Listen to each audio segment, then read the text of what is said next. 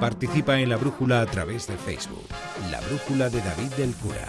Manda un tuit a arroba brújula onda cero. Participa en la brújula a través de WhatsApp. Deja tu mensaje de voz en el número 608-962-492. Próxima parada con la brújula, estación Punta Norte con Javier Cancho. Buenas noches. Hola David, buenas noches a todos. En el capítulo de hoy, mujeres.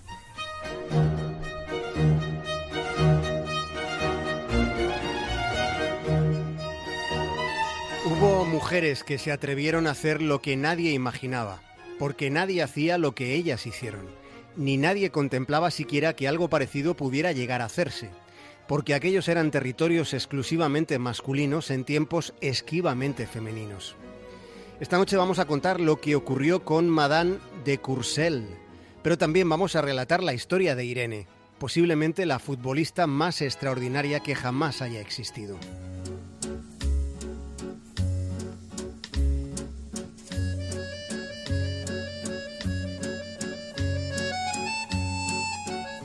La primera reseña sobre un partido de fútbol femenino en España es de 1914 y la publicó El Mundo Deportivo. En el texto está toda la costra de la época, no falta nada. Esa reseña de hace 103 años se escribía del siguiente modo que voy a leer textualmente. Anteayer en el campo del Español jugóse el primer partido de fútbol entre representantes del sexo débil. Esta primera actuación de la mujer en el viril fútbol no nos satisfizo no solo por su poco aspecto deportivo, sino también porque a las descendientes de la madre Eva les obligaba a adoptar tan poco adecuadas como nada estéticas posiciones. Posiciones que eliminan la gracia femenil. El encabezamiento de aquella reseña puede leerse así: Las niñas futbolísticas. este fragmento del pasado es una prueba irrefutable de que algo hemos cambiado para mejor.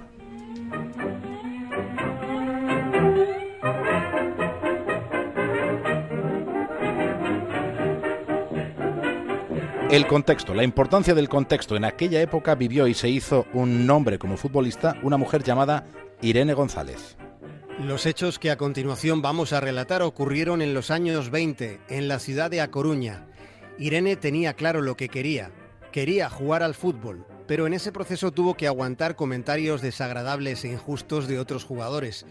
Porque Irene estaba completamente sola, no había ninguna compañera, ella jugaba con hombres. El entorno, todo el entorno era masculino. Tuvo que soportar desprecios de otros y ultrajes de su propio padre que la sacaba arrastrando de los pelos de los campos de fútbol. Ese fue su contexto.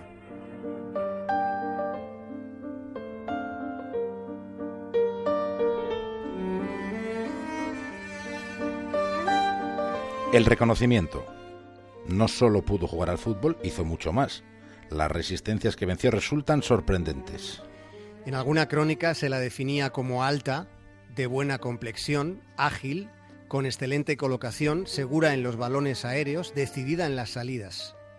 Lo que pasa es que luego se remataba la descripción periodística añadiendo que era un tanto marimacho. Leyendo las pocas referencias que han quedado de la aventura de Irene, podemos deducir que no se dejaba intimidar. Debía tener la costumbre de dar instrucciones a sus compañeros, de colocar su defensa cuando lo consideraba necesario aunque seguramente ustedes ya lo hacen, pero me parece oportuno, necesario, que recordemos lo inaudito que hubo de ser la presencia de Irene en los campos de fútbol en aquellos tiempos, en los años 20, porque para jugar de futbolista debía vestirse de futbolista.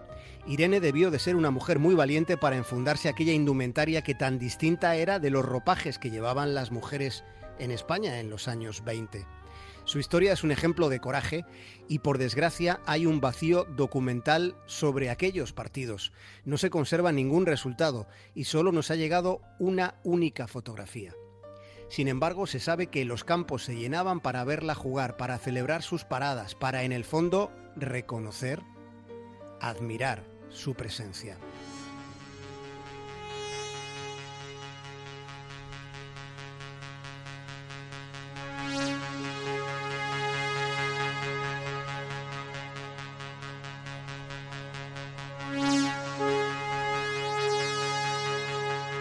El éxito. Irene debió saber desde el principio que su irrupción en un ámbito tan masculino debía afrontarla como una carrera de fondo. Había conseguido que hubiera un interés considerable por sus partidos. Uno de sus admiradores llegaría a ser después portero del Deportivo de La Coruña, Rodrigo Bizoso. Cuando Rodrigo empezó a jugar, Irene se colocaba detrás de su portería y en ocasiones le corregía la posición. A Rodrigo, después, años después, le llamarían el jefe. Seguramente algo aprendió de Irene. Fue el último en fallecer de todos los futbolistas que participaron en el primer campeonato de la Liga Española. Rodrigo llegó a jugar en el Real Madrid. Sin poder llegar tan lejos, Irene fue más allá. Llegó a formar su propio equipo de fútbol, el Irene Fútbol Club.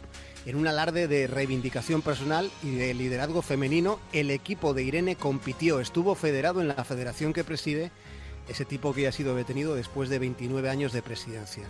Irene presidía su club siendo la portera y llevando dinero a la casa de su padre, a la casa humilde de aquel energúmeno que tiempo atrás la tiraba de los pelos.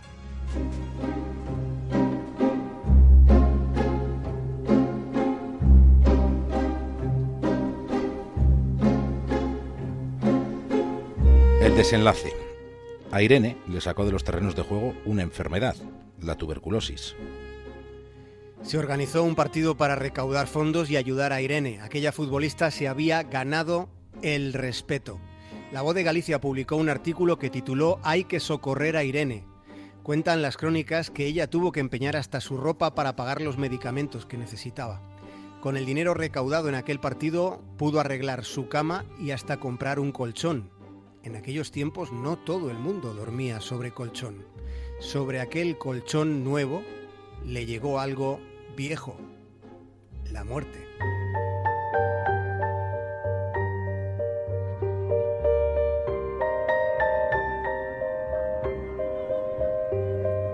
Las mujeres tuvieron que esperar más tiempo para tener los mismos derechos.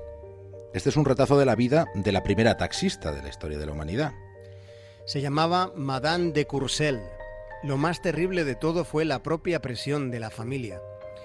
Pero sucedió que aprovechando un vacío, la joven obtuvo su licencia de transporte. No había ninguna norma que objetase la presencia femenina en un oficio de hombres. No la había porque pensaron que no hacía falta reglamentar lo que no iba a ocurrir. Sí que había limitaciones académicas, por ejemplo, había carreras que las mujeres no podían estudiar. Tengan en cuenta que el derecho al sufragio femenino en Francia no llegó hasta 1944.